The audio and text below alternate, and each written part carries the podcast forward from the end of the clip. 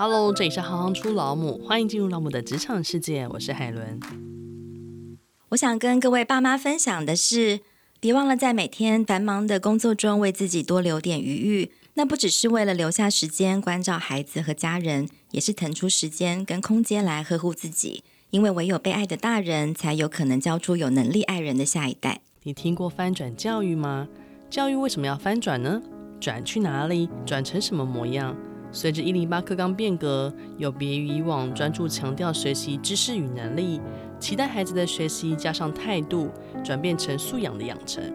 但目前教学现场的老师们并不是这套系统出来的，他们该如何带领或引导学生？一零八课纲不只翻转了学生的学习方式与态度，更翻转了老师们的授课模式与日常。今天就要来为大家介绍翻转教育老母邱少文，亲子天下媒体中心主编，大学及研究所主修大众传播，大学实习媒体为电视新闻，曾经任职九年多自由时报的记者。生完小孩之后转职到亲子天下，担任 Baby 季刊的资深记者，主跑学前幼儿线，之后担任数位编辑台主管。目前负责以服务教育工作者为核心的数位订阅翻转教育付费平台，担任平台内容的主编，不时还得录制 Podcast。另外，她也是两位可爱小女孩的母亲。欢迎邵文。大家好，我是翻转教育老母邵文。翻转教育，我想应该也是近一两年来大家会很认真想要讨论的，因为一零八课纲有些教育的思维可以开始被改变。是，那我想先请教您，什么是翻转教育？教育为什么要被翻转呢？是，好啊，谢谢海伦。哇，这个题目有点大，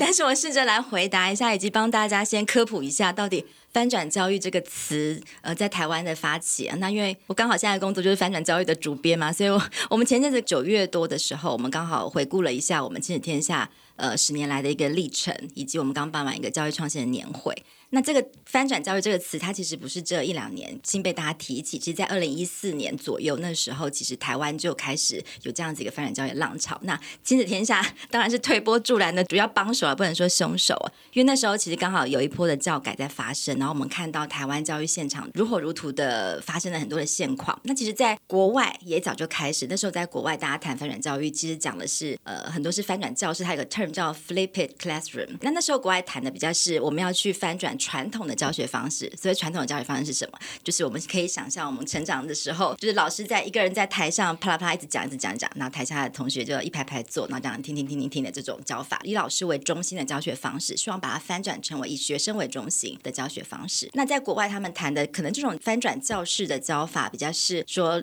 怎么的翻转方式，例如说可以让孩子事前在课堂前，老师提供他一些课堂或者课外的一些知识，让他可以先透过自主学习，可能看影片。或是一些资料的呃阅读，诶，他先有了一些先备知识之后，再回到课堂上，老师就不要一直讲喽，不要讲那么多，就老师可以针对孩子的疑问，可以做开启更多的讨论。这个比较是在国外那时候提的所谓 flipped 这种 classroom 的这种翻转教室的课堂。那我们把这样的概念引到台湾，我们讲的不只是这一种单一的教学方式。我们那时候看到台湾好多热情的老师开始动起来，包括之前在中山女高的张慧成老师，现在是学思达的教主嘛。诶，他打开了他的课堂教室。过去老师在自己的教室内，自己是一个小国王，自己教，然后怎么教大家不知道。他打开了教室，让更多的老师进来观课，可以一起的讨论，一起学习怎么样教得更好。那再来，我们也看到那时候刚好是日本的东京大学的佐藤能学教授来台湾，他推的是学习共同体这样的概念，大家也会非常的疯狂。那时候大家会觉得我们谈的是怎么样找回孩子的学习动机，大家抢救无动力世代。其实到现在好像也是，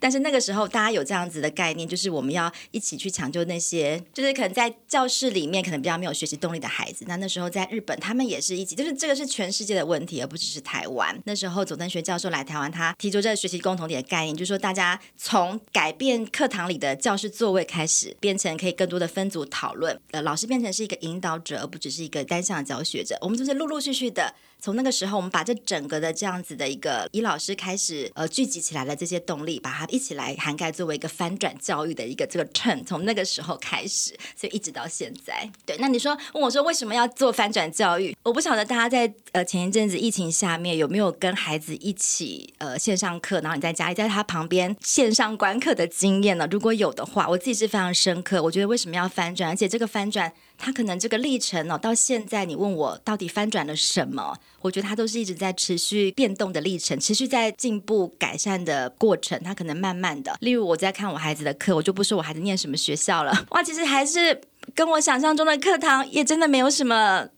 不一样，因为 坦白说，我们访问了这么多创新教师，这么多呃厉害的老师。对，我刚刚还在跟海伦说，我怎么觉得这些老师都没有教到我的小孩？我还是觉得，哎，他怎么上一堂电脑课，就是还是用呃电子书告诉你怎么开机，然后叉叉在哪里，怎么把荧幕放大缩小，然后就这样子一堂课就听着老师巴拉巴拉讲就讲完了。所以我就会觉得，这个翻转教育为什么要做？当然要继续做啊，因为我们想象中理想的教育的终点是在那里，孩子可以对于学习眼睛炯炯有神的，对于学习这样充满了热情。那当然，老师必须要改变啊，包括我们整个对于教育的想象是这样，我们期待未来的孩子的能力是这样。那这个翻转的教育的脚步步伐就应该持续的前进，而且应该要继续加速的前进。不知道是不是因为一零八课纲的启动，然后今年刚好是第一届的毕业生毕业到到大学嘛，升大学，嗯、想要特别请教一下，就亲子天下的观察，一零八课纲的前后。老师的教学困境有什么不一样？我觉得有很大的不一样，尤其我们看到现在的老师，因为一零八课纲下，其实大家应该耳熟能详一个新的 term 就是素养嘛。我们不只是教知识，要改教素养。但什么是教素养呢？我觉得最大的困境就是我们现在的这群老师们，他们都没有接受过所谓素养的教育，就是他得重新学习做这个典范的转移，他得重新去学习什么叫做。不是教知识，而是教素养。那它涵盖的范围，可能除了知识之外，还包括技能跟态度。那可能包括的不只是纯粹的这个知识本身，还包括怎么用，要把知识在真实的生活情境中用出来。那所谓的态度，就是他要怎怎么用，在什么情境下该用什么知识等等。那他要怎么教？我觉得最大的困境就是老师得先在脑子里这个 mindset，在他过去没有这样的经历当中，他得重新学习。那不只是学习而已，我觉得现在这个。嗯，整个的时代变化的速度太快了，我感受到现场的老师，就是他得学，你也得给老师时间呐、啊。就是不是要给孩子时间，你要给老师时间，但是所有的政策变化都又快又急，所以老师的压力其实非常大的。我觉得这个是我看到最大的困难点。然后加上，也就是相对应的，前端的老师在变，你后端的考招制度，你考试的方式、升学制度有没有相对应的变化改变？如果你最终的孩子的衡量的那个指标或者是呃评量的制度没有改变，考试的制度没有改变，你还是用成绩来决定孩子到底未来要上什么学校，你还是在意这个的话，其实你很难去改变前端老师的教学，或者是孩子他面对这件事情的态度跟学习的方式，那我觉得这就是现在一零八课刚开始推动、开始转动了。我们也看到他的理想是好的，但是他过程中还有很多需要改进跟优化的地方。所以这也是我们翻转教育平台想要做的最大的宗旨嘛，嗯、就是能够尽可能的去提供给教学者，就是所谓老师们，对，就是希望可以给他们更多的能量跟支持啦。对，因为我们都知道老师都关心孩子嘛。刚刚我有讲，我们从二零一四年就看到了很多，其实教师的社群的兴起，这种社群化对老师的增能是有帮助的。他不用再依靠着可能过去教育部 就是统一你要多少延时时数，然后老师来也心不甘情不愿，因为他要达到那个时数才可以。他是真的有心想要跟着不同的学习、不同的教学教法，有很多的社群自然而然出现。那我们站在媒体的角色，加上现在转型作为一个平台。我们希望可以综整更多元的声音，就你在我这里可以除了持续的让他感受到有人在陪伴他们，对，就是你在这里可以看到不只是一家的武功秘法，你可以看到武林门派大家的教学方法，可以在这里做一些分享跟交流。再来就是站在我们媒体的角色，我们有这个资源可以综整更多的最新的教育的趋势，我们有新的报道，记者可以去做现场的报道，给大家更深入的政策的分析等等，提供教育工作者更多的增能跟支持。对，因为这本来也是我的另外一个问题，就是我们的半年教育平台跟其他的教育资源分享的平台的差异。今年也做了一个小小的尝试，我们开始走呃所谓付费的订阅制，也算是在数位化下面，我们作为一个媒体转型的一个尝试。因为过去作为一个像比较是一个新闻的平台，其实很多的人来看了文章就走，其实我不知道他是谁，我也不知道这样的东西到底符不符合他的需求，或者他到底还需要什么，我还可以提供他什么，就比较就是这样看完就离开。那我们现在转型作为这个付费的订阅制，希望可以进一步的跟我们呃的老师跟我们的订户朋友们我们应该是说，泛教育工作者不一定完全是体制内的老师，有体制外的老师，或者是很多的个体户，或是关心教育的朋友们哦。但我们可能就是用一个比较低门槛的会员制，我觉得像是付出一个长期的承诺，它可能是一天一块钱，我们一年才三百六十五，但是一天一元，你可以帮助自己更好，然后有一群人可以陪着你一起更好共学。那这比较是我们的初衷，以及回到什么叫做使用者为中心，就像我刚刚讲的学习者为中心。我后来想一想，其实概念是一样的，就不是我没体的角色，我告诉你，哎，老师现在这个事情很重要，你一定要赶快改变，你一定要什么？而是我们透过后台的数据，我们了解我们的老师，就像是学生一样，我们了解你的需求，然后我们提供你需要的东西，然后跟你持续的互动，就比较像是回到真的使用者为中心的一个服务型的平台。以往的方式或许是单向的报道性的文章的阐述，但是这个终究是单向的，你的确不太容易知道，呃，阅听者他的感受或是他的回馈会是什么。我举个例子好了，就是我们在讲很多呃发展教育一些新的趋势啊，国际的报道这些，我们有蛮多读者是很关心这些事情。但我们后来也有发现，有一群的老师们他是很务实的，他就是想要解决他班级现场的各种班级经营管理的种种困扰。例如，我们最近前阵子开学前，我们的 反馈班青会怎么开，或是期末评语怎怎么打这种。呃，或许有听众朋友听起来哇，好不翻转哦，老师要看这个哦。可事实上，他的痛点是这个，如果不帮他解决这个问题，他没有办法好好的先解决这个难题，他没有办法去思考或去备课或去做更多好的教学设计。所以，我们还是做啊，我们其实就是请资深的老师来分享他有经验的老师，这个对他来讲很简单，他已经开过十几年的班亲会了。班亲会，你到底 A B C D，你到底要跟家长讲什么，一次讲完等等的东西，其实对于资深老师来讲，他毫无困难。但对于一个新手老师，或者是对于第一次的初任教师而言，这个对他来讲，哇，好紧张等等，我们就协助他来解决这个问题，让他可以省下更多的时间去面对更多其他教学上的挑战。这就是其中的一个例子。所谓客制化，或许是吧，我们会更在意的现场老师给我们的一些声音。回归到整个数位内容订阅，当初在整个的过程当中，有没有哪一块是？团队或是您个人觉得是最难克服的部分呢？我觉得超多的，而且不是一开始，是现在 每天都有每天要克服的。真的，我们是每天都会一早开一个晨会。我们叫站立会，快速对焦当天，因为我们这个团队就不只是只有记者喽。过去我们可能一个新闻平台，大家想象中可能就是记者报道，可能顶多小编上稿等等。但现在没有，我们这整个团队，你要看数字的回馈，你要有懂数字的人，然后这些数字的回馈，你的网站的机制，我们整个全新改版，然后包括呃内容运营的人，内容的人也不是只有记者，你可能要有我们的教案，要会懂一些课程设计的人等等。所以我们是每天都在做滚动式的调整，很多的困难跟很多的吵架。都在每天发生，例如到底什么是真的老师需要的？我自己很深刻的是暑假，很印象很深刻，是我们一连办了六场，呃，等于说陪老师过暑假的数位增能研习。我们跟教育普浪克的阿亮校长合作。那为什么要办这个？那时候迎接开学，就是现在，就是生生用平板的的这个教师课堂。老师们接下来拿到平板，你会不会用？我们希望他会用，这笔钱不要浪费了，所以我们就开了一一串的这种课程，然后每周陪老师。其实大家都加班在，然后我们自己也不是多会数，所谓数位增能，好像我们数位能力很强，要替老师增能。我们那时候。才开始摸 Zoom，要开这种线上的课程，那时候吓死了。我们曾经碰过，就是因为那个账号转移，然后五百多人报名的线上课程，我们的那个不知道为什么账号最后就只能一百个人，然后一百个人满足，哎，这个数字怎么一直增加不了？然后我们的信件就一直啪啪啪啪，哎，怎么不行不行不行？然后一直在骂我们，然后就我们碰过这种状况，我们都吓死了，但。我们就没有办法马上道歉，赶快再开通一个新的可以容纳更多人的空间等等。最后一场碰到状况是，就不知道为什么会议室只剩十个人的空间。那还好，我们一早测试的时候发现，不然一定也会被骂翻。我们就是一直在这个过程当中，就是不断有新的学习，我就觉得其实也是蛮有趣的，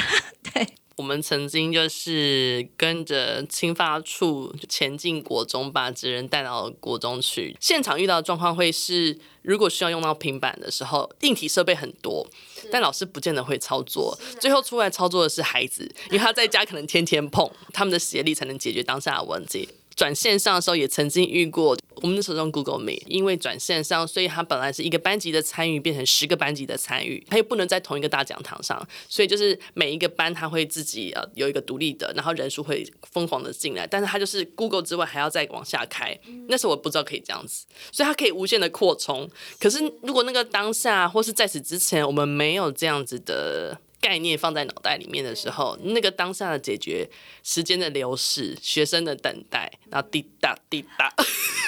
但我觉得这都是很好的学习。其实你想想，就你就多会了一个技能。其实也是因为那时候很多老师给我们的一些回馈，以至于我们现在有很多新的功能，是因为那时候老师的需求而出现的。例如我们那时候很多人来报名，你要怎么通知他？我们有这个 Zoom 的会议室的连接，很多人收不到连接。一开始，因为他可能他的那个 mail 可能是学校的账号，或者他就丢到了垃圾信箱，或是什么，或是他根本也忘了他当初 是用什么账号登。然后我们后来也就想办法，我们就设计会员专区，然后我们也提供了很多人就是上完课才当。下一下课，他就想要问我们哪里可以看回放的影片，然后我们也说我们会提供影片，我们也会提供课程的笔记档案。他就想说这些东西到底在哪里？然后我们要怎么把这些东西送到他手上，让他可以收到？光这个路程，其实我们就持续的优化好几个版本。这些功能都是那个时候大家磨合出来，所以我们也非常感谢初期我们的订户朋友们。如果你现在还是的话，就是要非常感谢你对我们的包容，就真的是跟着大家一起学习啦。那如果说在日常生活中是这样子的素养养成，听起来就有点像是解决问题的能力，嗯、或者是说你的整个的逻辑架构可以开始怎么样慢慢的被培养起来。是那。